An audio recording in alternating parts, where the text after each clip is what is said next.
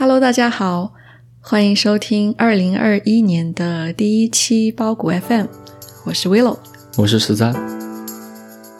我们是两个正在转行的文科生，目前暂居加拿大。我们希望通过这档播客，记录从零开始转行的全过程，同时分享海外生活以及职场中的体验和观察。欢迎你来信或是在小宇宙评论区和我们交流，提供建议和反馈。我们的邮箱地址和社交媒体账号会放在本期节目的文字信息当中。这也是我们搬到新家来录的第一期播客。这个录音，说实话也拖了蛮长时间的。我们去年年终总结的时候就说了，今年争取录十二期嘛，至少录十二期。那也就是说，每个月至少一期。然后今天已经是拖到不能再拖了，这已经是马上就要一月底了。对，因为之前搬家，其实还是耽搁了蛮多的时间。其实从十月份、十月底我们开始做播客以来，我就处在那个状态里面，一有时间我就会想播客的事情，会随手记下来一些想法呀。然后会听很多播客，然后也花很多时间来剪播客。但是我发现，就自从搬家这段时间，因为我们搬了挺久，搬了差不多整整十天吧，基本上除了工作就是收拾东西、搬东西。然后完了之后，我发现之前形成的一些习惯和作息就被完全打破了，一些好不容易养成的好的习惯也没有再坚持了。比如说是什么习惯？应该说是从十一月、十二月起吧，我基本上每天晚上吃完饭，我们吃饭的时候会看一下电视嘛。对。看完之后，然后我就会先是在那个多邻国上面学日语，基本上花个十来分钟到半个小时的时间，然后我会花一点时间来每天锻炼那么一小会儿时间的习惯，大概十分钟左右吧。嗯，十二月三十一号的凌晨，我们不是在一起说自己的新年愿望吗？是。然后我也说了，我希望我能够一周至少五天锻炼身体。好不容易一月份坚持了几天，从搬家之后就整个完全打断，感觉很难再回到之前的那个状态。我今天下午都又把瑜伽垫打开，然后在上面跳了五分钟，就受不了了。这就是我们这种凡人的这种自制力没那么强。嗯，不知道是自制力还是什么。其实每年的十二月底，我觉得包括可能一月一号吧，当你去立下一些今年的目标的时候，然后那个时候是你斗志最旺盛的时候。是的。然后你坚持几天之后，我不知道仅仅是因为搬家这个原因，还是说即便没有搬家这个事情，还是会有同样的结果。是从我的个人经验来说，就是三分钟热情的事，我感觉我还是做过很多。我是一个三分钟热度的人，但是我想改变，我想，我想变成一个能够坚持的人。即便我的热情已经退却了，我还是要坚持，因为只有这样，我才能改变自己。是的，我我觉得这个想法就是从一个三分钟热度，然后到想要坚持，真正的做一件事情，我觉得是很多人都共同有的想法。我们现在还在坚持，那么这档播客，我觉得是一个好的开始。其实。这一期也是硬录的，怎么讲？这真今天真的是硬录，因为上周搬完家之后，我就在想，糟了，已经快到一月底了，我们还没录之前的一些选题，现在又不想讲，也没有那个时间去准备。然后这段时间，说实话，整个生活节奏被打乱之后，我最近也很少听播客，有点进入了一个倦怠期，就是也不想听，然后也不知道可以聊什么。哎，我我也是一样的。我最近我最近也没怎么听播客。我在车上的时候都只是听的非常非常少，都只是听过听歌。就总觉得好像就突然就兴趣没有那么高了。以前我比如说啊，我在做家务的时候、做饭的时候呀，或者是收拾东西的时候，那我肯定第一选择就是听一档播客节目。但是最近我很少这样做，可能我会。如果说电视开着，我可能就放一个 YouTube 的视频，或者是我就听音乐这样子。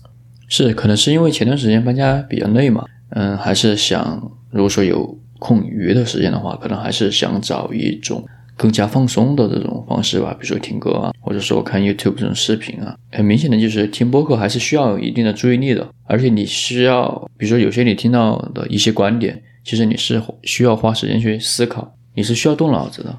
但是你听歌你不需要，你看 YouTube 你不需要。播客也不能说都需要完全集中精力，就是分类型吧。一些闲聊类的也就可以放在那里作为背景音，有意无意的听一下。但是最近我就有一种感觉啊，就是突然觉得有点厌倦了。所有的人都在聊，我不是仅仅说播客啊，这段时间就是我一打开任何的社交媒体，然后就满屏都写着代孕、代孕、代孕、代孕。不是说我对这个话题完全没有兴趣，我也不是觉得这个话题不值得大家讨论。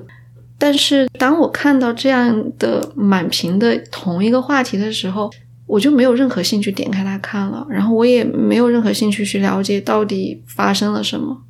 总体来讲，我现在看到所有的媒体或者自媒体都集中的去聊一些，同时聊一些话题的时候，我就会觉得好无聊。当然，我知道就是当一个话题是热点的时候，其实你去聊它。大家会更容易去点击它，对吧？但是对我来说，不知道为什么有一种反作用力，就是当所有人都在聊这个话题的时候，我反而觉得很烦。嗯，对我来说，我倒觉得没有。但是因为像我们之前，嗯，要做广告的时候，很多时候你都是需要追热点，对吧？对啊，这个就是让我觉得很反感的地方。但是你热点也分很多种嘛，你有些热点是所谓明星的那种，就是那种八卦呀或者啥的。另外一些就是，比如说你说的这种社会新闻类的这种代孕呐，或者说呃之前蛋壳的这种事件，我觉得是完全不一样的嘛。这种热点，嗯，对我来说，比如说这种社会类的，然后这种热点，我觉得是我不会有任何的反感。我觉得大家有讨论就是好事情，不管你的观点是怎么样，不管比如说有些呃自媒体啊，他写他追风，他来写这个热点，他的出发点可能是想要吸引更多的流量啊。增加更多的订阅粉丝啊，这种不管他是他的目的是什么，只要我觉得大家讨论在点上，对我来说，我觉得这都是个好事情，因为我我们有太多问题需要解决了。如果说这个热点不出现的话，就没有人能够引起重视。我我明白你的意思，就是说从客观的角度来讲，当然，如果以这样的话题引起了大家关注，引起了大家讨论，那么。有可能会推动这件事情的进步，对吧？可能推动大家观念上的进步，可能推动相关法规上面的进步。这个是客观的角度，我只是从我主观的角度来看，不是只是针对这一个话题，而是当我看到这样东西的时候，我会觉得就是太单一了，而且也让我在想，我们在做播客的时候，当时的想法也是，如果有一些热点的东西，也觉得。比较有意思的话，那我们也可以在播客里面讲。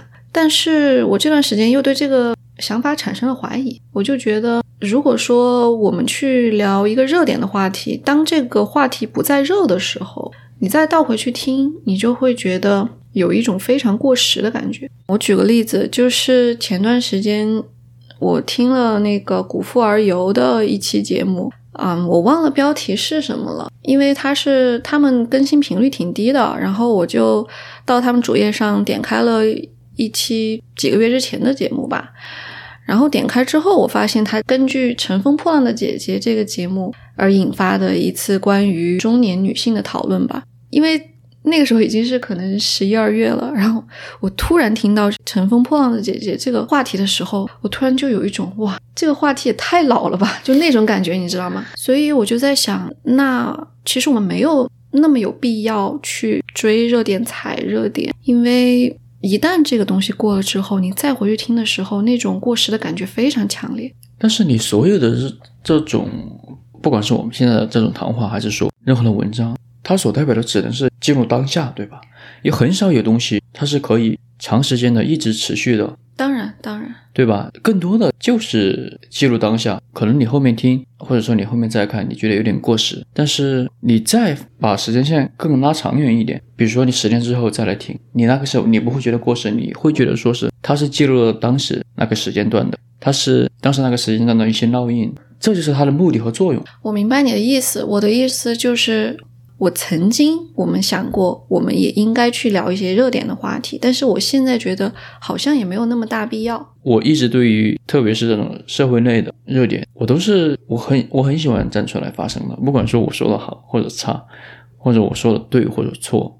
嗯，我现在还能够，嗯，回想到我以前高中或者初中的时候，我那个时候，比如说有一些，那个时候还没微博，但是你看新闻，那你看什么，大家都会发一些东西在自己的 QQ 空间上面对吧？我现在还能记起来，当时我一想到有一些我觉得不对的事情，或者说是需要讨论的事情，我马上就会发在 QQ 空间。然后我我大学了之后，我再去看我以前发的那些，你在 QQ 空间发一条那个叫什么吗？不是发微博叫一条微博嘛？那个是一个心情吗？那 不是，那个是一个说说，哦，说说，对，好吧，就是我看我以前发的说说，我也觉得满脸通红，我也觉得好羞 好羞耻的感觉，就是有很多观点就非常的有点太过朴素，然后可能太过理想化。但是我现在我也不会觉得说，OK，那些那些观点是我我觉得我后悔我发了，或者是我觉得我当时我不应该说，这就是我一直的观点。我觉得我在那个当下，我想表达的情绪，我应该说出来。我觉得有人讨论都是一件好事情，没有人讨论就代表这个事情不可能有任何的改变和进展。只有有了讨论，很多东西才会开始改变。所以说，我对追热点啊啊这种我是完全不反感的，甚至我觉得是非常非常有必要的。总而言之，就是在做播客或者播客选题这方面，之所以这一个月停滞了这么久啊，其实你想想看，我们之前是一个月录两次，然后中间剪辑的时间，基本上这件事儿就没断过，它就像一个反复循环的东西。对，但是这一次真的中间停了那么几乎一个月的时间，你知道吗？之前十一月、十二月的时候，我是每天都会登录我们那个呃托管平台后台，我每天刷好几遍，看这个收听量有没有增长，看每一集有多少人听。但是很奇怪的是，去年年底最后一次发出去之后，我既没有转发到微博啊，或者是其他的平台，也没有打开那个后台看。我就觉得好像对自己的这个能力有点失望，能力这个和能力有什么关系？你说什么能力？就觉得自己没有进步，就做了好几期了，也没有什么成长。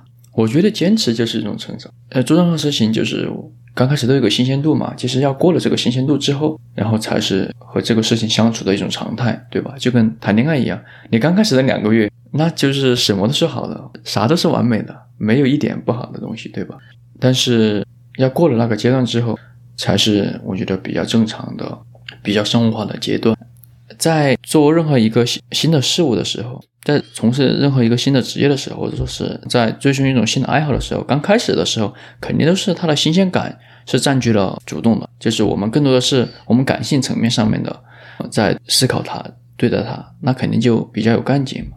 但是它的这个时间肯定不会持续很长，要这段时间过去之后，后面这个阶段才是真正的和他相处的阶段。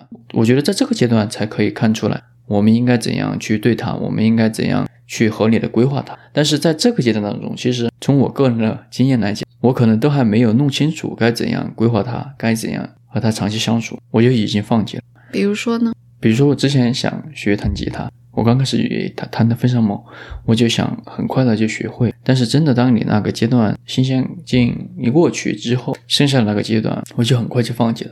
是因为我后面打篮球之后，我才发现，你刚开始的新鲜阶段过去了，你中间这个阶段有一段时间就是感觉是挺无聊的。但是真正当你和他形成一种日常的这种沟通、这种交流、这种对话，你才会发现他的乐趣所在，你才会知道怎样子和他相处。对我来说，做这件事情坚持就是一个 minimum 的东西，我可以坚持。包括这一次，眼下马上就是三十一号了，对吧？是你想，我们在完全不知道自己要聊什么，也没有任何准备的情况下，今天就开始录，为什么？就是因为我必须要做这件事情，只是说我心态上有了一些变化吧。就像我刚刚讲的，为什么之前我每天去刷新那个播放量，去看这些东西，可能那个时候还是对这个东西有一点不切实际的希望吧，还是有一点期待，说，哎，会不会有更多人听到？但是我现在，包括其实我们在做的时候啊，也是一个比较紧绷的状态，不是很放松。所以我现在在想，我们既然是把它当成一个自己的业余生活的爱好，那其实不需要在上面附加太多的东西。我也见过，就是我也听过那种更新了两三百期的这种播客，但收听量非常非常少的人。但是你不能从小宇宙上面看啊，它是去年刚上线的，那我不是从小宇宙，它以前的数据肯定就很低啊。对我不是从小宇宙，它也是一档中文类的播客。我是听了之后，后面关注了他们的公众号，因为你听的时候，你用那个 Google Podcast 你是看不到，对呀、很多播客平台你是看不到播放量的呀。对，但是因为他们有公众号嘛，你从公众号的阅读量，你就可以小看出他们的收听量不一定的呀。不是看出他们收听，你就能一窥他们的热度嘛。但是你想，忽左忽右这样在中文博客里最热的节目了吧？他们的公众号阅读量也很低的呀，也只有两三千吧。对，两三千也很不错了嘛。我说的那个，他们更新了两三百期，他们的阅读量一般保持在六十到一百五之间。那也可以了呀，因为一般听播客的人是不会去关注他们的微信公众号的。那你这样说，我就没办法聊下去了。我的意思是，别人做两三百期，you know，但是好像他的热度还还是不是很高，而且嗯，确实也没有太多人知道他们。我觉得很正常。我也觉得，在我们对这件事情还有兴趣，也觉得它能够帮助我们达到一些目的。就像我们第一期不是第一期那个试播里面说的，能够达到锻炼口头表达能力的这个目的，就 OK 了。这个事情肯定也有一个终点，你不可能做一辈子吧？也不是不可能，就是希望性很渺茫。嗯其实你刚刚说到这个做播客，好像做了一段时间之后，嗯有一点疲惫，有一点那种疲倦的感觉。我就是很自然而然的想到的就是疫情，嗯哼就是现在经常我爸妈会，也不是经常问，就是偶尔问一下，呃，加拿大这边的疫情怎么样啊？然后，嗯，最好的几个朋友偶尔聊天的时候也会问一下，但是现在问的频率是远远没有疫情刚开始爆发的时候那么高。嗯哼同时，从我的观察来看，我觉得其实现在加拿大它的感染人数是远远以每日新增以及嗯现在在医院里面的人是远远超过了刚开始爆发的时候，就是三四月份的时候。但是我觉得大家对于疫情的这种重视度啊，已已经疯狂下降了，就是好像也是大家在对于这个病毒也进入了一种倦怠期，一种疲倦期。我所谓的这个大家也包括我自己，确实有一些人确实也是，就是从一开始都不戴口罩的那批人，他不在我们的讨论范围里面。但是现在感觉是最重视疫情防疫的，我们亚洲人，中日韩呐、或者是菲律宾呐、我感觉现在大家也是越来越没有那么重视。我觉得你说的不重视，可能是没有不像疫情当初那么去关注一些事态的发展，嗯、每天去看各种新闻报道或者是数据的更新，这个是我之前每天就会去去刷的，但是现在我不会去看，并不代表着我不重视这个疫情。我在出门的时候肯定也是戴口罩，肯定也是保持距离，走到任何地方洗手消毒，这些都没有变化。对，但是变化的是，我们的出门这件事情，我们没有那么抗拒。其实，在疫情当初，我们也没有怎么关在家里啊。疫情这十个月有没有十个月以来，我们没有用过一次线上买菜的服务，我们永远都是自己去超市买菜的呀。主要是比较贵嘛。就是说，我觉得我们的行为没有发生变化，我没有因为现在已经过了这么久了，我就觉得我可以不戴口罩出门，我就可以不洗手。就是重视的人始终重视，不重视的人始终都不重视。在这边还没有爆发的时候，当我们只是以为这个疫情仅仅在中国的时候，就非常关注这个事情。然后当时就是所有的华人就都是想着怎么能够把物资发到中国去，然后怎么样能够捐款。那到后来就是这边也爆发的时候，可能每每天去看那些数据，当时不是有很多人在微博上求助啊什么的嘛，就是每天的那个情绪就是高低起伏不定。然后到现在，你再看到同样的信息的时候，就情绪上麻木了。那种悲伤的事情或者悲惨的事情，当你每天去接触、每天看、每天看的时候，之前有看到有人说，这种同情的心理会变得麻木。就这也是我想说的，就是大家好像对这个疫情已经有一点麻木的感觉了。那最后再聊一下，因为去年最后一期有聊到嘛，就说你本来是准备这二年初去上那个 boot camp。那最近也不是最近，就前两天你跟我说你想法有些变化，嗯，你要不要说说看？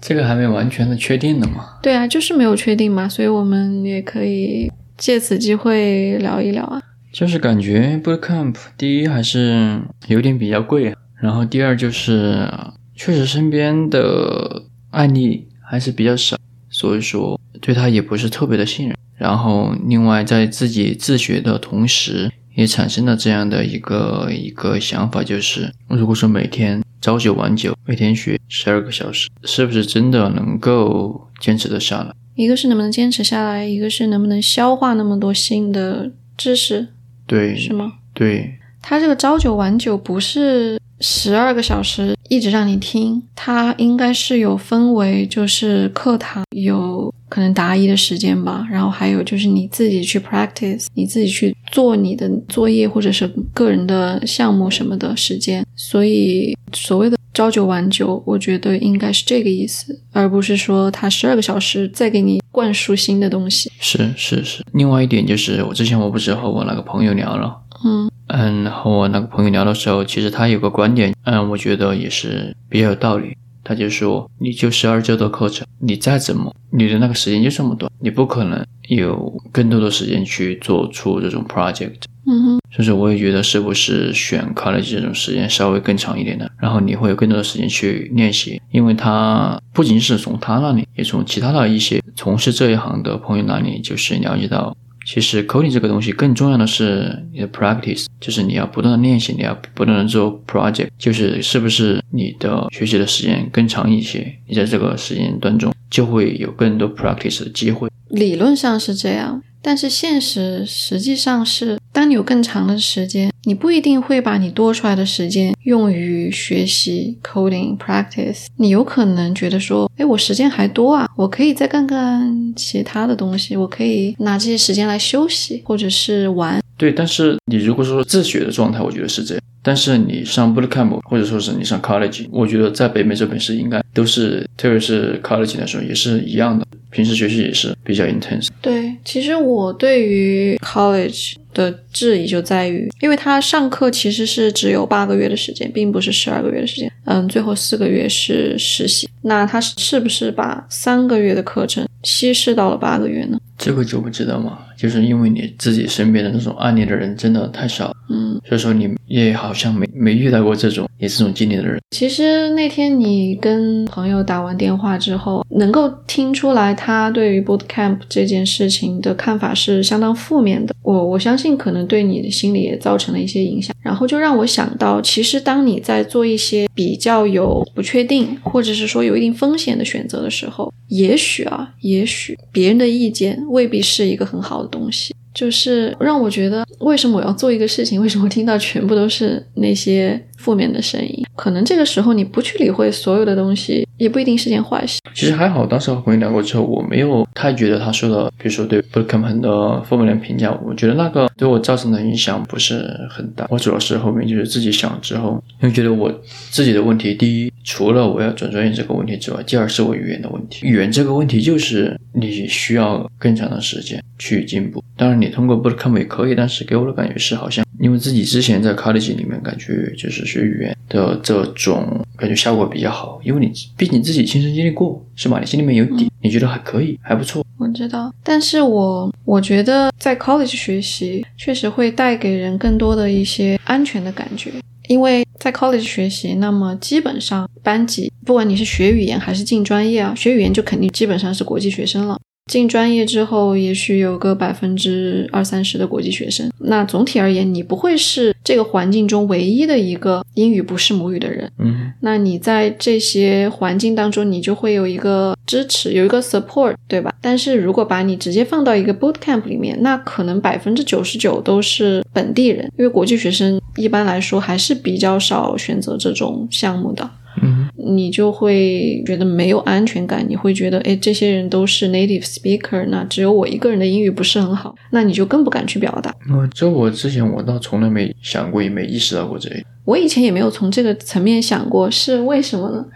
因为之前我帮学校翻译一个就是推广我们学校的那个英语 ESL 项目的视频，然后那个负责人他就介绍说，哎，你会在一个 safe environment 里面学习，然后我就想说，这从中文上说不通啊，我就说我。在这个地方学习英语，我干嘛要考虑它安不安全呢？这个安不安全，它应该是一个基本的东西。我之前理解的是人身的安全，但是后来听他们讲一下，就是说这种安全的感觉跟那个没有关系，而是一种让一个正在学习英语的人不那么害怕表达。你说到这点，我确实也很有这种感触。学语言其实最大的一个困难是你自己心里面那道防线，对吧？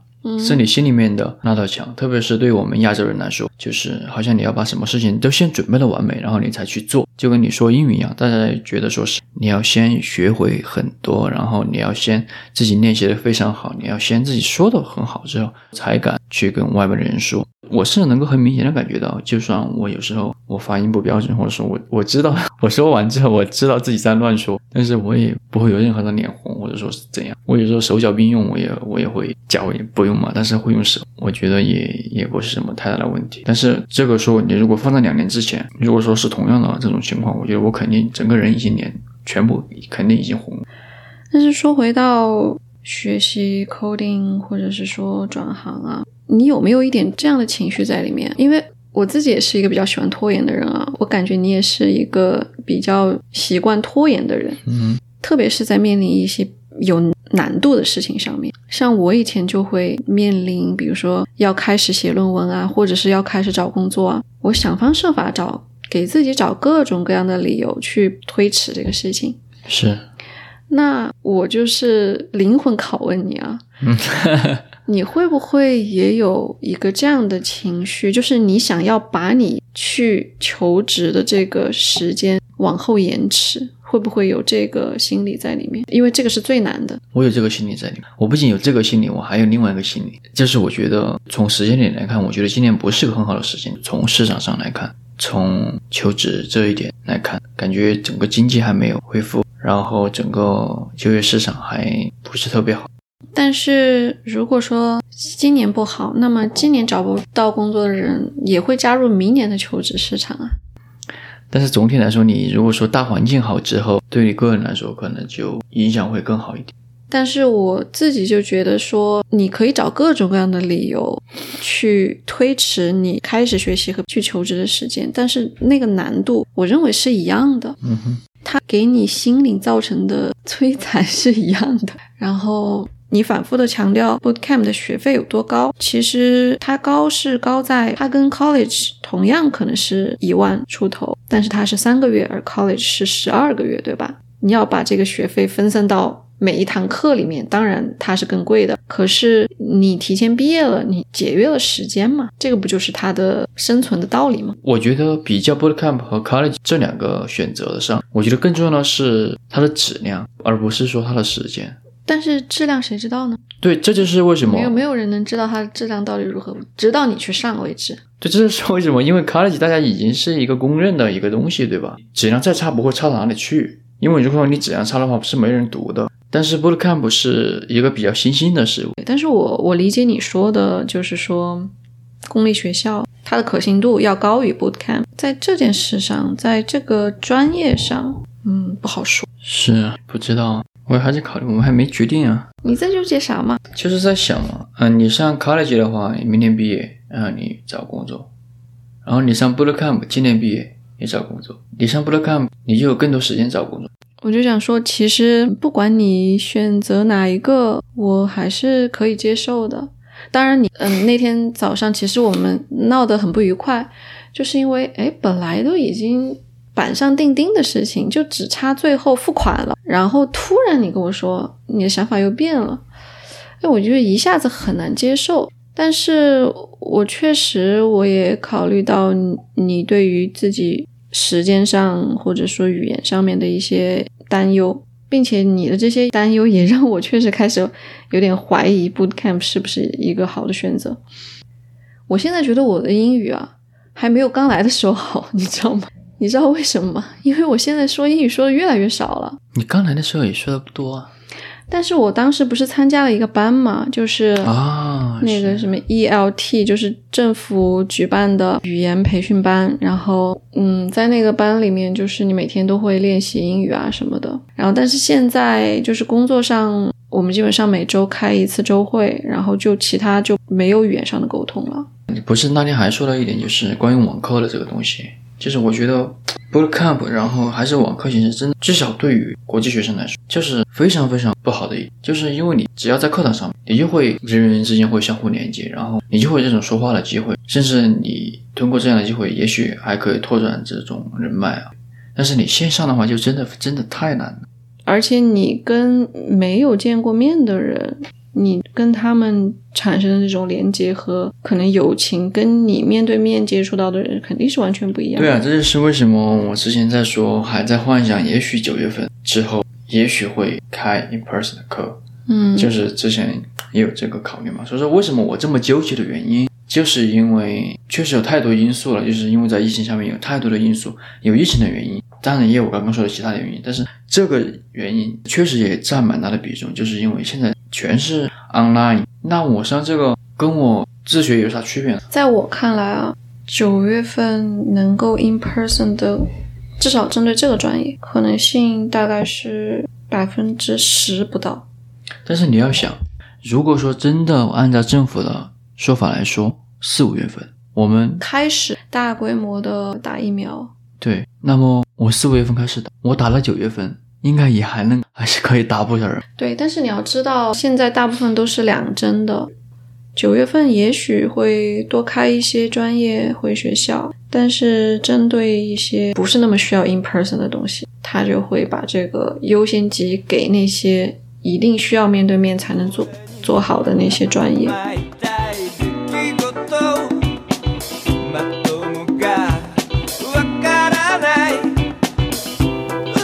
就这样，我们的讨论在没有任何结果的情况下结束了。过了两天，十三告诉我，他可能还是会选择 boot camp，但谁知道呢？经历了十几个月的疫情，专业被暂停，我们都知道世界的变化太快，在没有正式入学前，谁都不敢打包票说百分之百确定了。无论如何，等到入学后，我们都会再来和大家分享一些体验和感受。那这期有凑数嫌疑的节目就到这里。这个月搬家实在是太累了，希望大家能多多包涵。也欢迎通过苹果播客、Spotify 等泛用型平台收听和订阅包谷 FM。国内的朋友现在也可以使用小宇宙、QQ 音乐以及皮艇收听。再次感谢，下期再见。